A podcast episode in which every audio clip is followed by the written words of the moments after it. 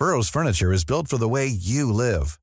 From ensuring easy assembly and disassembly to honoring highly requested new colors for their award-winning seating, they always have their customers in mind. Their modular seating is made out of durable materials to last and grow with you. And with Burrow, you always get fast, free shipping. Get up to 60% off during Burrow's Memorial Day sale at burrow.com slash ACAST. That's burrow.com slash ACAST. burrow.com slash ACAST.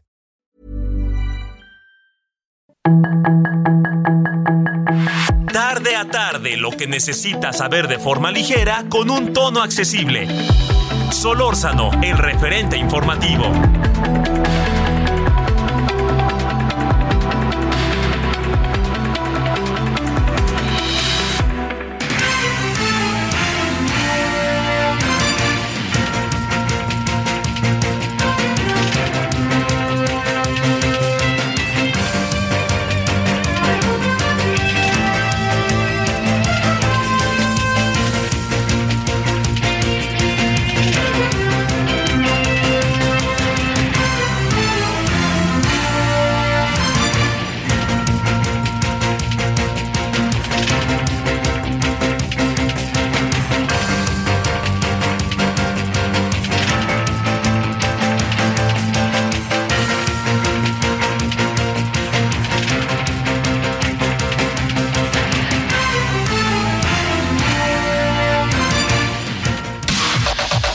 La información de último momento en el referente informativo.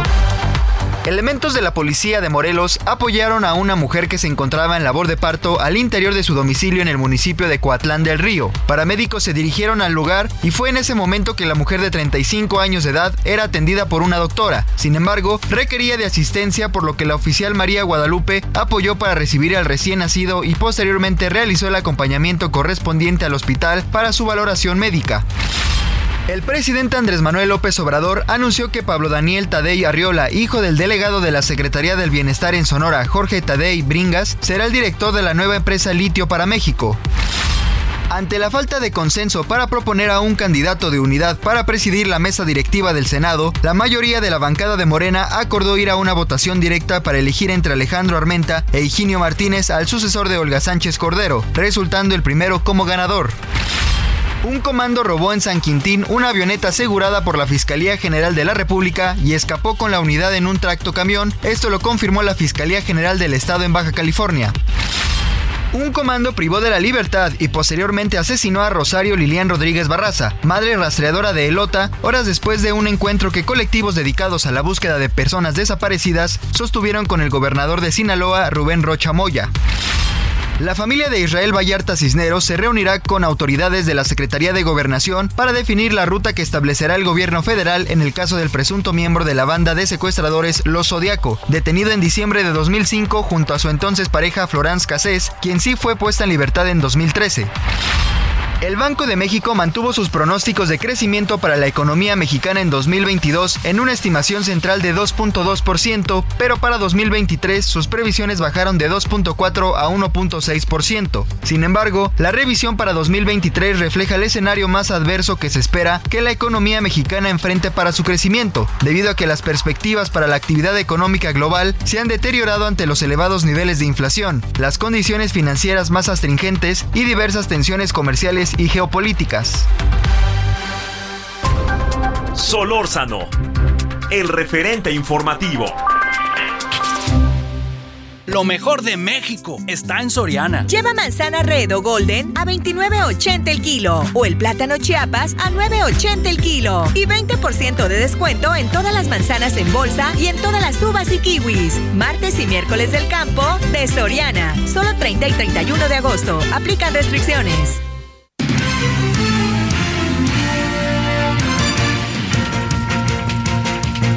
¿Cómo está? ¿Cómo va su tarde de día miércoles de quincena, eh? Ojo, termina el mes de agosto, 31 de agosto del 2022, 98.5 de FM Heraldo Radio.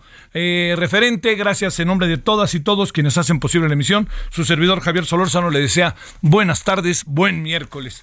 Eh, bueno, muchas, eh, algunos asuntos ahí moviéndose. déjeme echar a andar algo para, para, su, para compartirlo con usted, a ver qué es lo que qué, qué piensa de ello. Mañana eh, empieza, eh, se da inicio el eh, nuevo periodo de sesiones de la Cámara de Diputados y de la Cámara de Senadores. Le quiero decir que pasan muchas cosas que son sin lugar a dudas relevantes. Van a pasar en los próximos meses muchas cosas que van a tener mucho, así auténticamente mucho, de, eh, me atrevo a decir sin exagerar que mucho de este terreno, ya sabe que es este un terreno de, eh, de, controversia, de especulación, de toda una serie de cosas que yo creo que por ningún motivo puede uno este, pasar por alto lo que podría venir a suceder. A ver, yo le cuento algunas de las cosas que van a estar en la mesa, que están en la mesa, diría yo. Bueno, uno, eh, yo le diría de las cosas que están es la reforma electoral. Eh, dos, eh, la propuesta del presidente de que la Guardia Nacional sea parte del ejército totalmente. Muy diferente de lo que prometió el presidente, ya está como candidato. Luego, tres, los presupuestos que eso es algo mucho, muy importante. Hay muchos otros asuntos, pero ¿qué tal si le digo que el presupuesto que va a presentar el presidente es el último que le corresponde? Ah, ¿verdad? Porque es el de su quinto año. Y si es el de su quinto año, ¿qué es lo que sucede? Que el siguiente presupuesto ya se trabaja respecto a otras condiciones porque tiene que ver con lo que los nuevos, los, los partidos políticos en el sexto año de gobierno, pues se, se construye no se puede construir todo el presupuesto porque si usted recuerda, el presidente, la Cámara de Diputados entrará en sesiones el primero de septiembre y el nuevo presidente o presidenta entrará en octubre del 2024. Entonces, lo que se haga de 2023 a 2024 ya pasa por el nuevo presidente o presidenta y ya pasa por una nueva de cámara, una nueva cámara de diputados y senadores. Ojo con eso, ¿no? Entonces, esto hay que, hay que considerarlo porque además este habrá que ver bajo qué condiciones se van dando las cosas, presupuesto de ingresos y egresos. Bueno, va el siguiente asunto que es este algo para, para considerar, ¿no? Para que también pongamos en la mesa. Se va a discutir la reforma electoral o no. Yo creo que se ha hecho una discusión, como yo me he permitido decirlo en varias ocasiones, verdaderamente rica en todos los sentidos.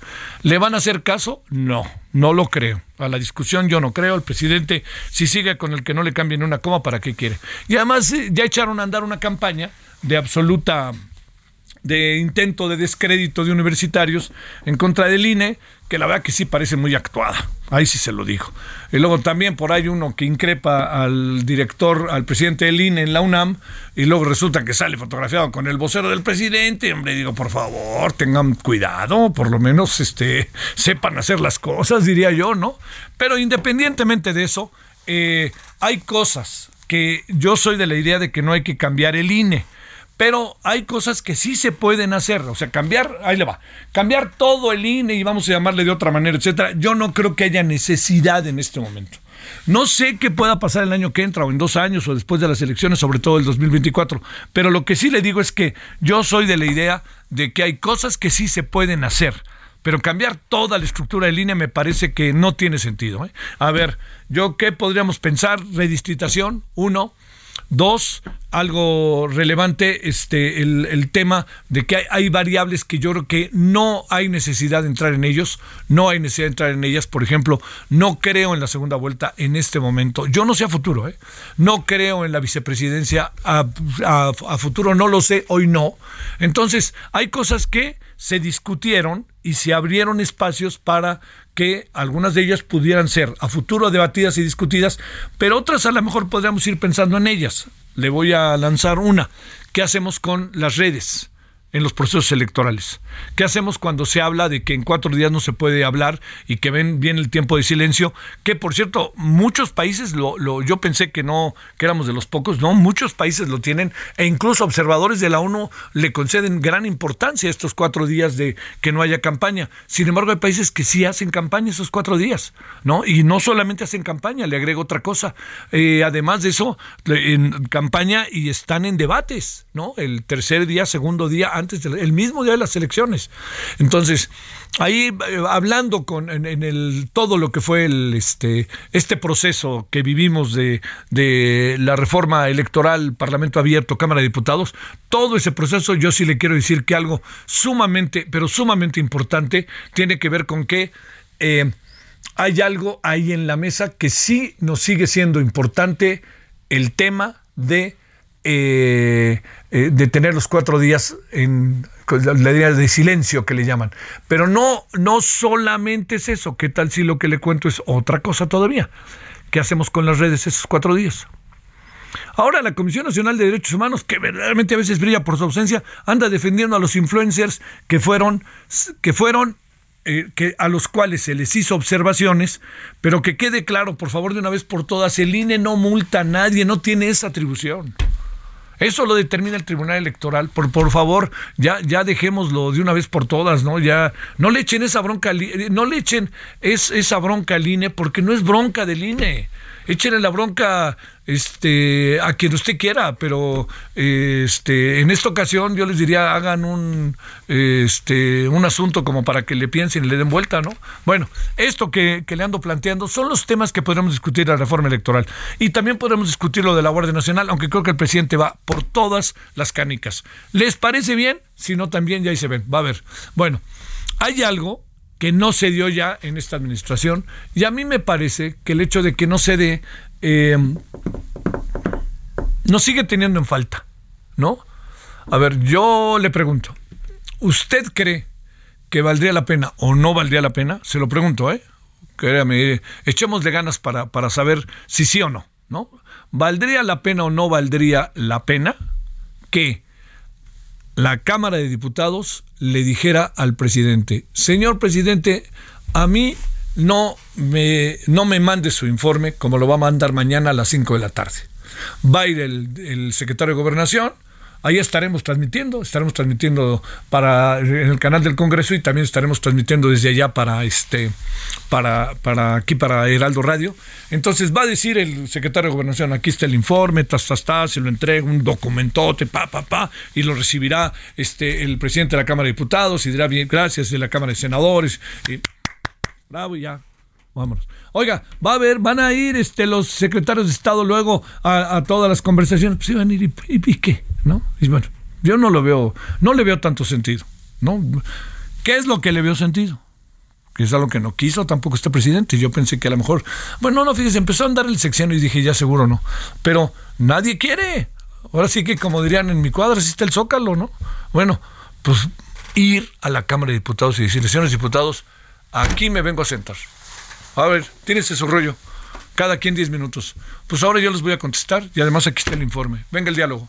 Ah, pues, ¿usted cree que el presidente López Obrador va a querer eso? No, yo creo que decir el presidente que es perder el tiempo. Pero bueno, no creo este, que, que no pasó ya, que haya un diálogo parlamentario, ya no lo hubo.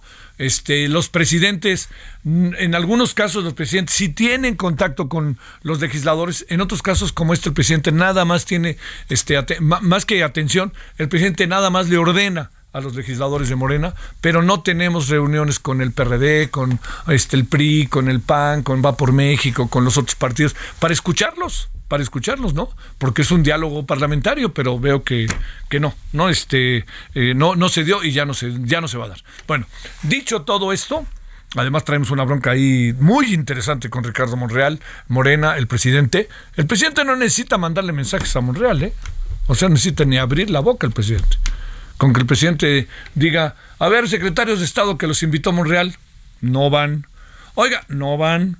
Y entonces, oiga, señor secretario, ¿y por qué usted no vino a lo que convocó Monreal? Yo siempre voy cuando me invita a Monreal. ¿Y por qué no esta vez? Es que tuve un problema familiar. Me sentí como en la primaria. ¿Por qué no hice su tarea? Pues porque se puso mal a mi abuelita. No, pues ya vas, ¿no? Bueno. Pero la cosa está en que en suma, El asunto está en que mañana inicia el nuevo periodo ordinario de sesiones. Y hay temas que van a ser de enorme relevancia debatir y discutir. Y ojalá, en verdad que lo digo, ojalá el debate sea de alto nivel, ojalá eh, se, acaben, eh, hablo, este, eh, el todo nada, sino entendamos que la vida es el conjunto de circunstancias que tiene una gran cantidad de matices y ojalá eso permita mejorar el INE, mejorar el tema de la Guardia Nacional, mejorar los presupuestos, todo eso, ¿no? Todo eso. ¿Ves? Esa es la política, esa es la política. Así como, como a lo largo de años, este, habíamos, eh, se ha discutido, ¿no? Y se ha, este, y siempre hemos aspirado a ella sin duda, hemos mejorado y muchísimo. Y en los últimos años hemos tenido elecciones sensacionales. La del 2018 es un ejemplo, es una gran elección. Ya más, le gustó quién ganó, no, pase a segundo plano, eso se lo pido. Pero la elección del 2018 es una gran, gran elección por la claridad del triunfo, por el comportamiento al final de los partidos políticos, este, por todo eso, ¿no? Y por rápidamente reconocer unos y otros perdí, gané, en fin, todo eso, estuvo realmente bien. Entiendo que fue la contundencia de la victoria, pero en el 2012 pasó algo similar, ¿eh? También fue una gran elección la del 2012. Que no nos gustó que ganó Peña Nieto, a mí no me gustó, pero en lo particular, esa es otra cosa. Pero fue una gran elección como proceso. Bueno, pues aquí andamos, todo eso a partir de mañana primero de septiembre, es el mes de la patria, que no sé usted, pero a mí me gusta mucho. Ya empecé a ver este, banderitas por todos lados, que eso es también muy padre. Este, ya hay por donde paso hay en las alcaldías de la Ciudad de México ya hay este este foquitos de, de foquitos y este elementos alusivos al mes de la patria y bueno, y de aquí nos vamos hasta diciembre, ¿no? En donde ya vendrá octubre, ya vendrá muertos, ya vendrá el mundial, ya vendrá el Gran Premio de México, ya vendrá el grito, ya vendrá que si las preposadas, que si las posposadas, que si las posadas, y bueno, ya entraremos a esta parte final del año que al mismo tiempo que es a veces muy atractiva, a veces es toda una cuesta que hay que ir cargando, pero tenemos festividades propias de nuestro país, mucho, muy interesantes a partir del día de mañana, y una de ellas es un acto cívico, fundamental, que es el los diputados y senadores se echan a andar otra vez formalmente, estaban echados a andar, pero se echan a andar formalmente en términos de eh, de un periodo ordinario que se llama, ¿no? No hay extraordinario y no hay comisiones que están discutiendo asuntos, sino ya están todos reuniéndose cada martes y jueves por lo general y ya veremos, ¿no? Fíjese, termina, mañana es jueves, entonces este mañana mismo acabando la sesión, de la presentación del informe, los posicionamientos de los partidos, a eso de las 7 de la noche fácilmente se podrían reunir ya en el Pleno porque es jueves y se reúnen martes y jueves o a lo mejor lo convocan hasta el martes, habrá que ver. Bueno, aquí andamos agradeciéndole que esté con nosotros, espero que haya pasado hasta ahora un buen día, día miércoles. Y si le parece, vamos con los asuntos y uno de ellos tiene que ver con el señor Monreal. ¿Ya le dijeron adiós? ¿Ya se va? ¿O qué va a pasar con él ahí con Morena? En donde ya lo traen en la mira y él lo sabe que el fuego es amigo y él sabe también que, ya saben quién, ya lo quitó de su radar. Solórzano, el referente informativo.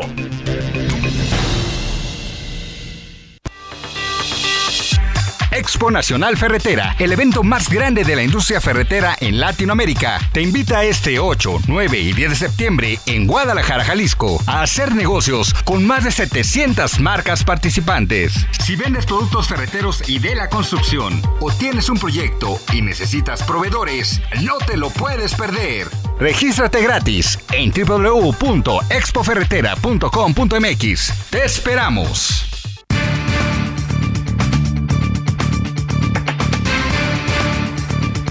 Bueno, a ver, hablemos de este caso de Ricardo Monreal, que es evidente que no es de las corcholatas oficiales, y en qué circunstancia está, porque además sigue teniendo una capacidad de maniobra propia, si usted quiere, del cargo, pero hace valer el cargo de senador. ¿eh? Bueno, a la doctora Adriana Báez, coordinadora de investigación de Buró Parlamentario y Académica de la Facultad de Ciencias Políticas Sociales de la UNAM. ¿Cómo estás, doctora? Te saludo con gusto, Adriana. Buenas tardes. Hola, buenas tardes, Javier. Muy bien, gracias. Aquí, este, eh, con gusto para, para apoyarles en lo que se pueda. De eso se trata, querida doctora. A ver, ¿cómo, ¿cómo podríamos en estos cinco minutos que tenemos para hablar del tema, cómo podríamos, Adriana, ubicar, este, darle centro, tratar de entender lo que anda pasando con eh, Morena, con el señor Monreal, con las corcholatas, con el presidente y con los que no van, pues evidentemente no fueron porque alguien les dijo que no fueran, ¿no? Eh, sí, sí, sí, sí. Bueno, eh, me, me, me, me, estoy muy eh, impresionada de que revive, de repente se levanta el, el Senado. Bueno, el Senado ha estado activo, este, ha, presentado un poco de resistencia, no ha sido tan digamos tan eh, tan como como la Cámara de Diputados un poquito más de resistencia a, a las decisiones eh, o a los designios presidenciales pero en estos momentos eh, está completamente eh, pues tiene el control de sí mismo autónomo, ¿no? Sí. Eh, me llaman en particular dos cosas. ¿Qué pasó ayer? Lo que yo veo es un mensaje eh, del presidente en el que dice no estoy con Montreal, un mensaje del líder nacional del partido Morena que dice no estoy con Montreal y sin embargo él tiene eh, la, la, la coordinación del grupo parlamentario de Morena y en la segunda sesión de hoy logra eh, imponer, digamos, o logra eh, obtener los votos necesarios para que su su, su, candidato a presidir la mesa directiva en este en la en el próximo periodo de sesiones eh, fuera eh, digamos el que elija entre comillas el grupo de Morena eh, para proponérselo a la mesa directiva. Esa decisión se tiene que tomar en el transcurso del día de hoy me entiendo. Pero bueno, se decide que va el senador Armenta como candidato a la presidencia de la mesa directiva, que en principio le tocaría al grupo mayoritario eh, del Senado, pero en una votación interna muy dividida. le dio 34 votos, me parece, frente a 26. Es decir, tuvo votos suficientes para sostenerse por el momento en el Senado y hacer valer su fuerza. La otra parte muy interesante es que a la vez que, eh, que logra imponer esto, pues crece la fuerza ante la división de Morena, la fuerza de los grupos minoritarios o de todos los demás, de las demás fuerzas políticas dentro del Senado.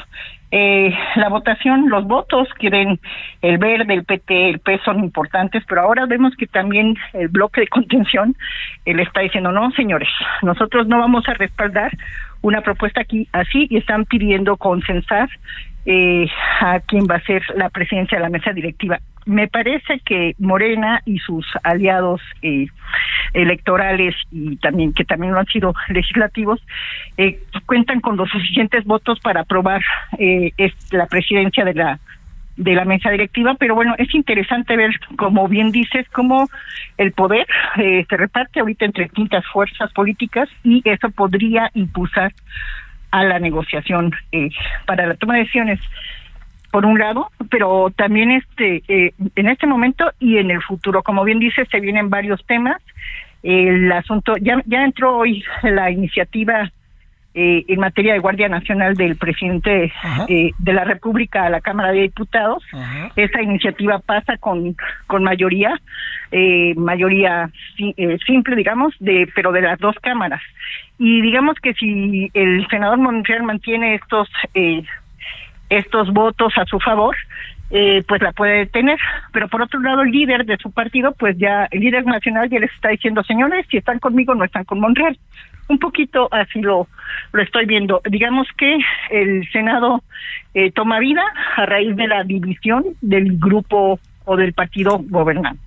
Fíjate, este, esa, esa es otra perspectiva. A ver, para cerrar, este, supongo, Adriana, que sin que tenga uno, este, digamos, una bola mágica para definir, decidir y saber, pero yo creo que es difícil que se mantenga Monreal más tiempo en Morena, ¿no? Si es que quiere tomar una decisión personal de carácter de futuro político, ¿no? Eh, pues, eh, pero tiene, pero tiene ahorita la presidencia de, es decir, eh, si hubieran querido lo podrían ya mover, ¿no? O sea, él, él, él puede renunciar si es que le ofrecen algo mejor eh, y no encuentra una mejor eh, salida en su partido, puede irse a otro, pues sí ya tiene fuerza, ¿no?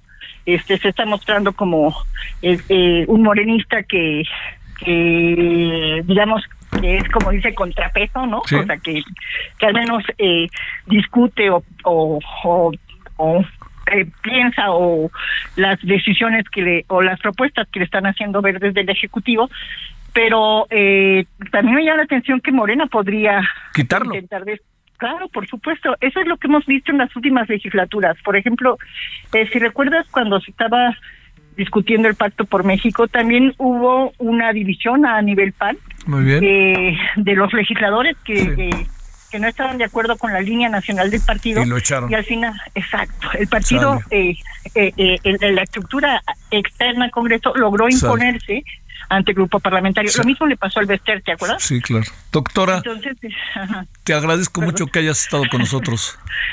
Muchísimas gracias por todo y gracias por, por meterme al tema. Eso, Mero. buena tarde. Adiós.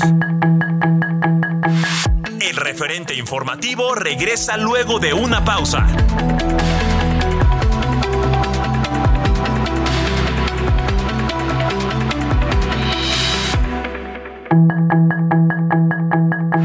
Estamos de regreso con el referente informativo.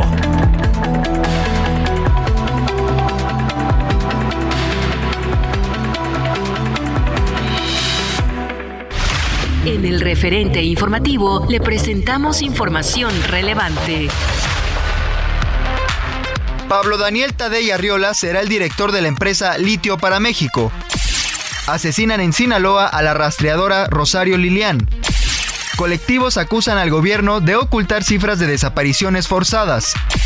Ciudad de México entrega 48 departamentos en inmueble reconstruido por el sismo del 19 de septiembre de 2017. Adán Augusto López descarta haber escuchado planteamientos de Monreal para elegir al presidenciable. Congreso de la Ciudad de México clausura segundo primer año legislativo. Lluvias de agosto dan un respiro en abasto de agua en Nuevo León. Aeropuerto Internacional de la Ciudad de México sacará alrededor de 160 vuelos de la operación diaria. La Organización Mundial de la Salud registra más de 50.000 casos de viruela del mono en el mundo.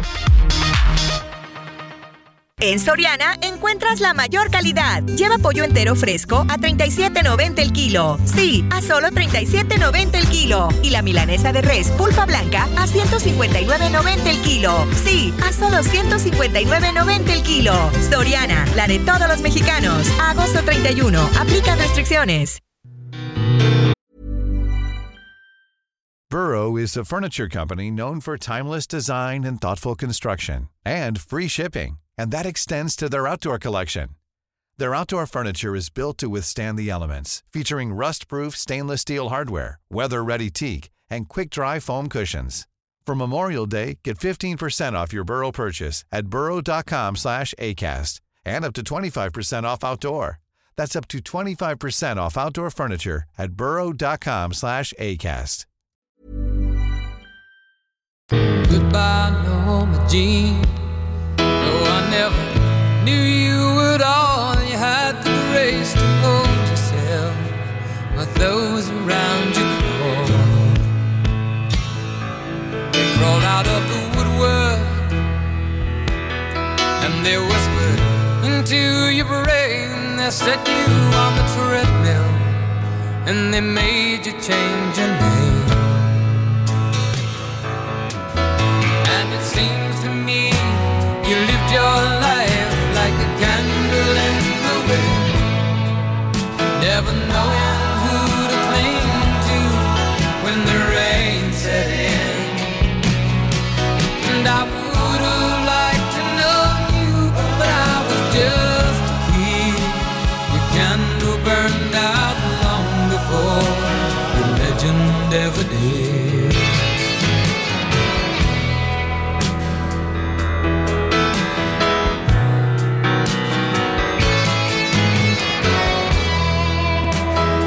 Bueno, ahí nos echamos en el tiempo hacia atrás por lo siguiente. Bueno, ya sabe que es el emblemático y ultra conocido Elton John. Eh, y nos acordamos de él porque hace 25 años, a lo mejor recuerda, Fíjese que yo tuve la oportunidad de hacer una serie de reportajes después de que pasó esto. ¿eh? No, no, tuve nada que ver con el tema de información, porque pues, la verdad que no tenía buena información. No era, no era mi área, pues. El tema de la, eh, de la muerte de Lady Di. Entonces en el velorio todo el mundo recuerda que fue también muy escandaloso. Hay la serie de televisión lo muestra, ¿no? De manera de la realeza muestra cómo se comportaron con la propia Lady Di o la propia serie Lady Di o la película de Lady Di, ¿no? Por todos lados ha habido elementos, eh, pero lo que le digo es que este eh, tocó Elton John precisamente esta canción, ¿no? Candle in the Wind, Elton John nos acordamos de un buen personaje. Yo creo que era un buen personaje Lady Di. ¿eh? Entiendo que habrá muchas cosas se podrán decir, pero para mí me parece que era un buen, un buen personaje. Elton John es un buen personaje, ¿no?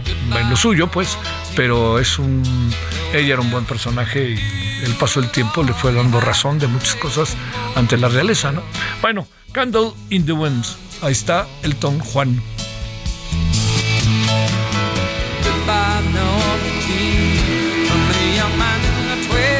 22nd row who sees you as something more than sexual, more than just our Marilyn Monroe. Solórzano, el referente informativo.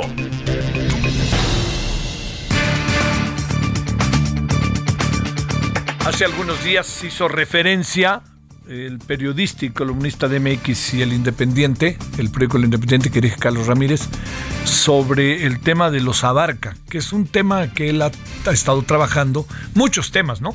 Pero el tema de los abarca es uno de los que ha trabajado eh, en aquel supuesto de cuando amenazó José Luis Abarca a los Ayotzinapos, a los que se de hecho el nombre de su columna, pero no solamente es por la columna, sino por un trabajo de investigación que durante mucho tiempo ha hecho Julián Andrade, a quien tenemos en la línea. ¿Cómo estás, Julián? Qué gusto.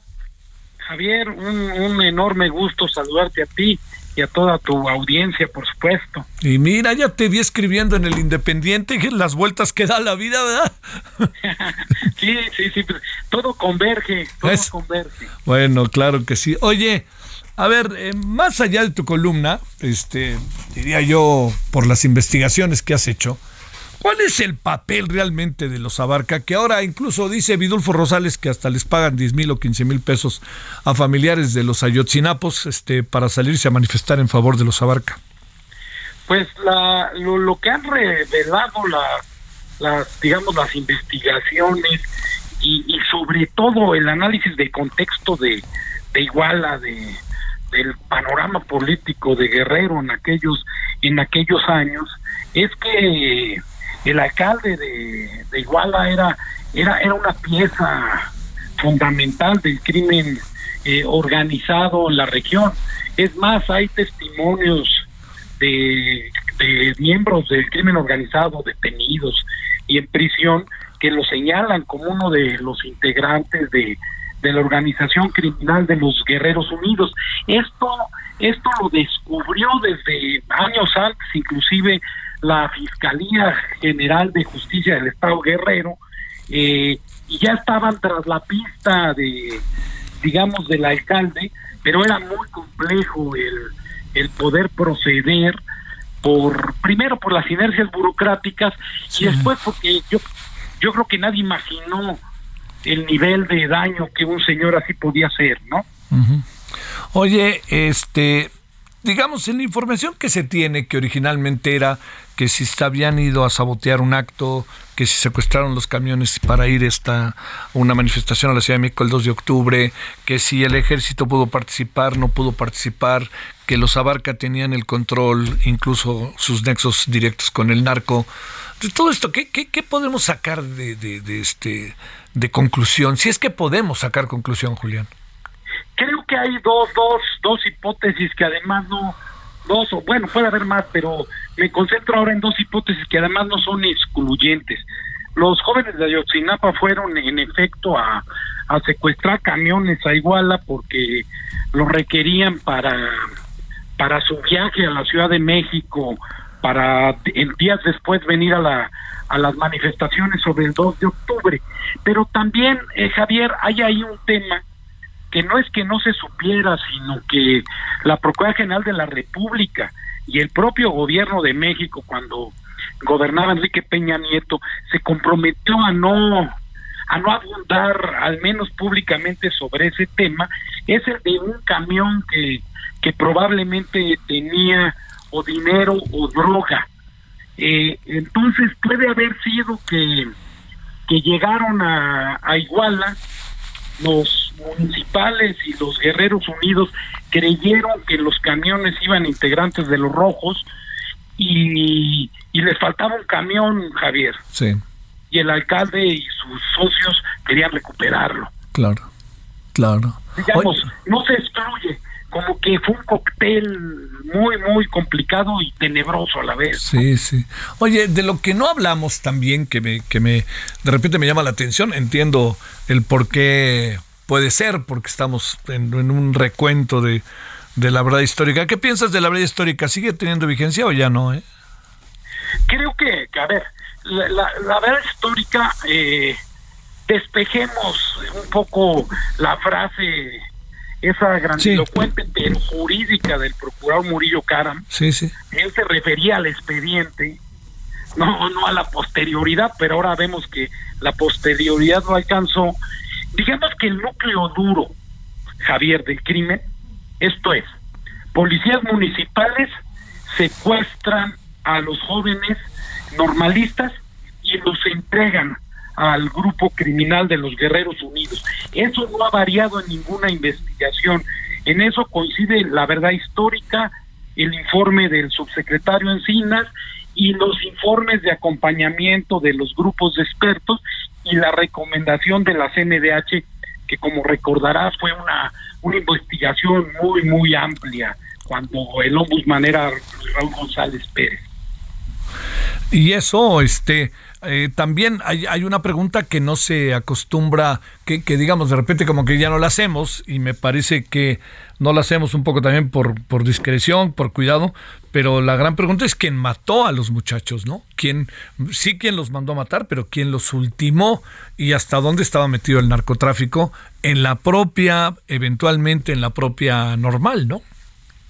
Ah, bueno, esa es, esa es la otra la otra parte que como tú dices a lo mejor por por una una cuestión de tacto Ajá. de tacto que que era que era entendible en los primeros años pero que eventualmente habrá que reflexionar y sí es la propia situación de la normal de Ayotzinapa la presencia de grupos criminales como los rojos la actuación que podían o no podían tener ahí y, y esto explica también por qué otro grupo criminal reaccionó como reaccionó. No, no, no, no estoy justificando en modo alguno, sí. sino nada más este haciendo el contexto de por qué se desató aquel infierno esa noche. Sí. Oye, este, ¿qué piensas de la detención de Murillo Caram, Julián, tú que le has seguido a los asuntos legales por aquí y por allá? A mí me parece que, que bueno, es una, una decisión bastante bastante osada de la fiscalía porque finalmente no sé cómo van a poder probar que, que Murillo Caram está involucrado en la desaparición forzada, no sé cómo van a poder probar que está involucrado en el delito de, de tortura, se me hace complicado, aunque a lo mejor ahí pudieran tener elementos, si es que existen estos elementos, Javier, no los sí. hemos visto. Sí, claro. Y de que él al, al insistir en, la verdad histórica que insiste, que reitero, el, el, hecho criminal duro nadie lo ha refutado, pero dicen que al hablar de la verdad histórica y al decir que en, que en, que en Cocula quemaron a los a los estudiantes, esto impidió su búsqueda y entonces eh, colaboró, aunque fuera de modo involuntario, pero sí negligente, en la desaparición de los jóvenes. Se me hace un poco, un poco rebuscado sí. todo el entramado, pero, sí, sí, pero hay una realidad grande. No creo que el exprocor Murillo vaya a salir de prisión en los próximos años. Sí, no, no, no, no. No, además, pues, este, y además que sí, que sí es influyente y se puede, este, huir, en fin, todo eso, ¿no? Es un asunto que ya se vuelve interminable. A ver, una, una última cuestión, dos últimas cuestiones, eh, Julián.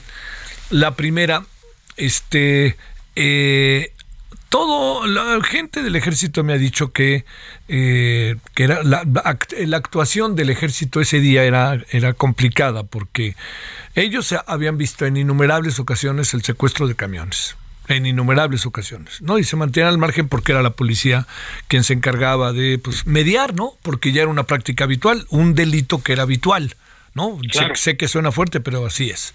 Pero eh, la, la gran pregunta aquí, Julián, es, ¿podía participar ese día el ejército con todo lo que hubiera sido en términos legales? ¿Puede actuar el ejército cuando se trata de una cosa de estas infraganti? ¿Puede entrar, defender, atacar o, son, o están al orden de las policías municipales? ¿Cómo funciona eso? ¿Hay alguna idea o no? A ver, este, una, una fuerza de seguridad, eh, incluida el ejército, puede actuar, inclusive debe en un caso de flagrancia. Sí. Digamos, hasta nosotros los ciudadanos podemos actuar en un caso de, de flagrancia, en un delito, ¿no? Si están asaltando a alguien, si está ocurriendo un crimen, en fin.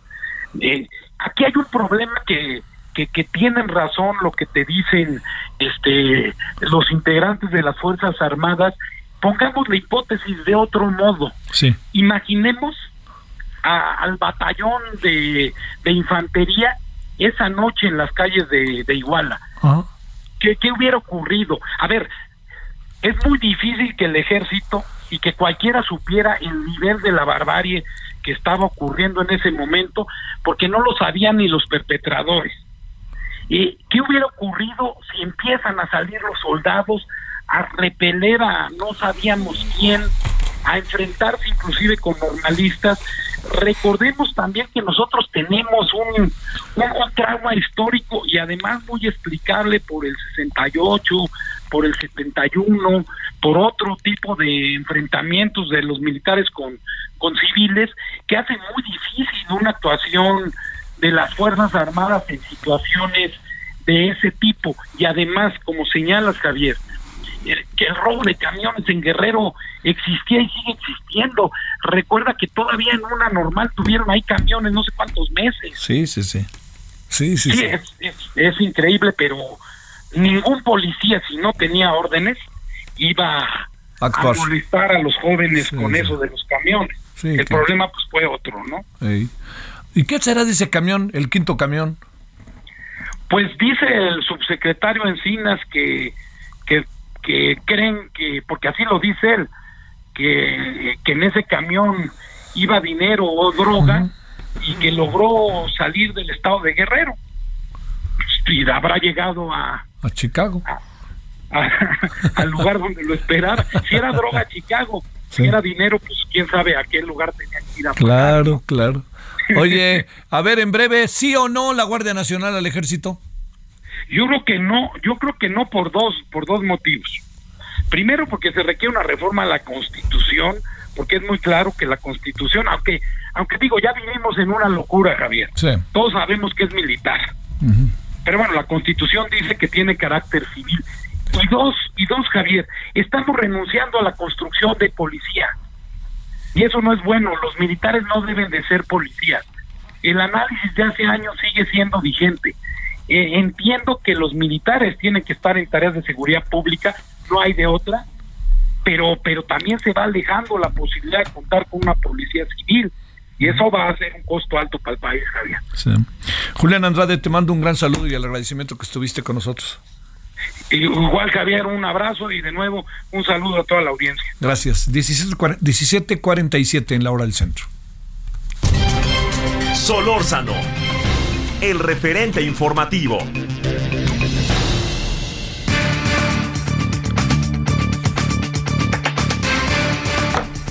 Todo indica, todo indica que, digamos, creo que es hasta oficial, pero quisiera ser todavía cuidadoso, que las familias de los 10 mineros atrapados en Coahuila han firmado ya acuerdos para recibir indemnización.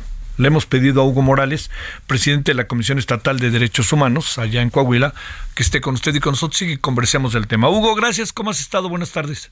¿Qué tal, Javier? Gusto saludarte a ti y a tu apreciable auditorio, por supuesto. ¿Qué sabes de todo esto y qué piensas de todo esto de la presunta indemnización, etcétera? Mira, como ustedes saben, la Comisión de Derechos Humanos del Estado de Coahuila, así como sus homólogas en otras entidades, tiene facultades, evidentemente, para observar a las autoridades de orden local. En ese contexto, también tenemos una labor subsidiaria con la Comisión Nacional de Derechos Humanos y una vez que tuvimos conocimientos de los hechos, eh, vamos a decir, en el primer momento, pues evidentemente tuvimos un acompañamiento con las familias y levantamos actas respecto de lo que pudimos en ese momento observar. Decirte que como parte de una lógica precisamente de la competencia de la Comisión Nacional, el asunto fue atraído y nosotros nos vimos en la obligación de remitir dichas constancias. Desde el punto de vista de la Comisión de Derechos Humanos, pues evidentemente esperamos que puedan ser rescatados los mineros. Sabemos que las condiciones que actualmente privan y que han privado desde el inicio, pues eh, no son muy favorables, desafortunadamente, pero bueno, pues ello no, no queda en el contexto de tener una obligación con las familias y una responsabilidad para poder atenderles y evidentemente con la idea de rescatar a los mineros. Oye, eh, digamos, hay mucha, de repente, especulación que entiendo que es normal, ¿no? Lo que no significa que la especulación nos lleve a buen territorio. Pero esto, Hugo, de que se pudieron hacer las cosas diferentes desde el principio, que buscaron una, una segunda opinión después, que si había mineros e incluso gente especializada en México que podía hacer, que no debieron haber metido al ejército, da la impresión que estábamos ahí con, con lo que estaba pasando en la mina en un callejón sin salida, ¿no? Mira, desafortunadamente uno de los temas primordiales es que no se tenía conocimiento aparentemente de la conexión que tenía la mina en que se encuentran atrapados los mineros con otra que había sido ya cerrada formalmente hace algunos años y que precisamente del abandono que sufría, pues eh, tuvo este ingreso de agua, pues vamos a decir extraordinaria para una mina y que dio lugar precisamente a que hubiera las filtraciones que hoy conocemos pues han imposibilitado el rescate y la extracción absoluta del agua que pudiera permitir dicho dicho eh, dicho paso. eh, paso así es. Sí paso del agua. Oye ¿Qué te parece desde la perspectiva de derechos humanos el, y además más como presidente estatal de la indemnización? ¿Es justa, no es justa? ¿Qué, qué es? ¿Cómo definirla? Digo, justa nunca será porque nunca tendrás de nuevo a tus familiares. Pero ¿qué, qué, ¿cómo la vemos? ¿Cuatro millones de pesos o qué será eso? Mira, nosotros no tenemos conocimiento de la cantidad que se les haya ofrecido o incluso de la aceptación de la mayoría de ellos. Tenemos conocimiento de forma extraoficial que efectivamente algunas familias han concertado dicha indemnización con eh, la condición, por decirlo de alguna manera, de que se continúen los trabajos de rescate. Me parece que, como bien dices, pues no puede haber dinero que sustituya la vida de ninguna de estas personas, no puede haber dinero que sustituya la falta de supervisión adecuada de estas minas. Y en ese contexto me parece que el Estado mexicano pues aún queda por deber, no solamente a estas familias, sino evidentemente a todas las personas que tienen como oficio o como labor primordial, pues la de extracción de este tipo de, mineral. Sí. Oye, este, híjole, de repente piensa uno que vamos a repetir lo que sucedió en Pasta de Conchos, ¿no? Mira, evidentemente son condiciones físicas muy diferentes. Recordemos que en el caso de Pasta de Conchos, lo que dio lugar a, eh, eh, a, que cayera la mina, a que se presentara el incidente, pues fue en primer término una detonación de gas que se presenta por cuestiones naturales al interior de, esa mina. Evidentemente ello de la mano de la profundidad de aquella que en algunos casos se ha manifestado puede superar hasta 400 metros de profundidad, se nos habla de una complicación diferente. En este caso estamos hablando de aproximadamente 50 o 60 metros de profundidad, que no deja de ser evidentemente pues, una, cantidad importante, pero eh, las condiciones que verdaderamente han complicado el rescate de, los mineros coahuilenses, pues verdaderamente radica en el ingreso del agua que hemos comentado y que en capacidad ha sido prácticamente imposible superar la cantidad de agua que se extrae respecto de aquella agua que está ingresando todavía por las paredes en la filtración que también hemos referido.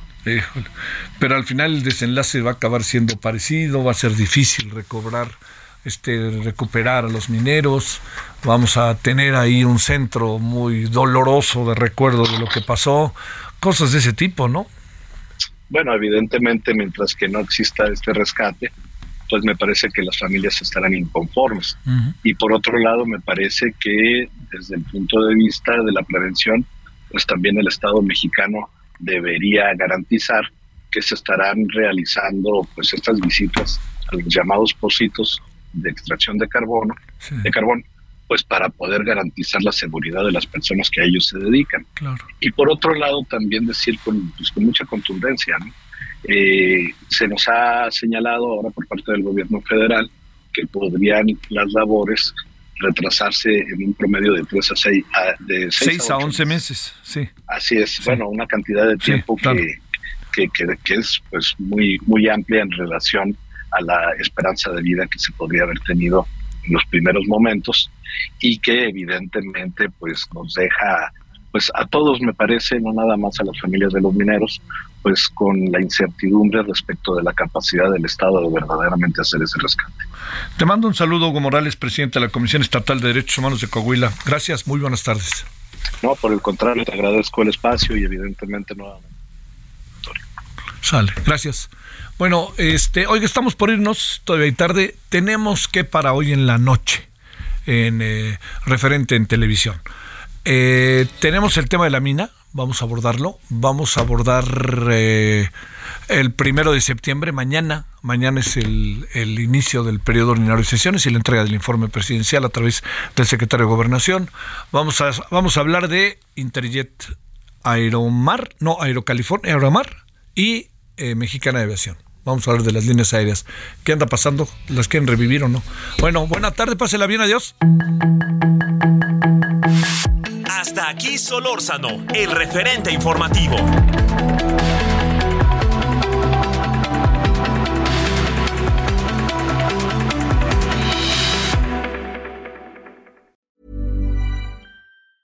Hey, it's Paige DeSorbo from Giggly Squad. High quality fashion without the price tag. Say hello to Quince.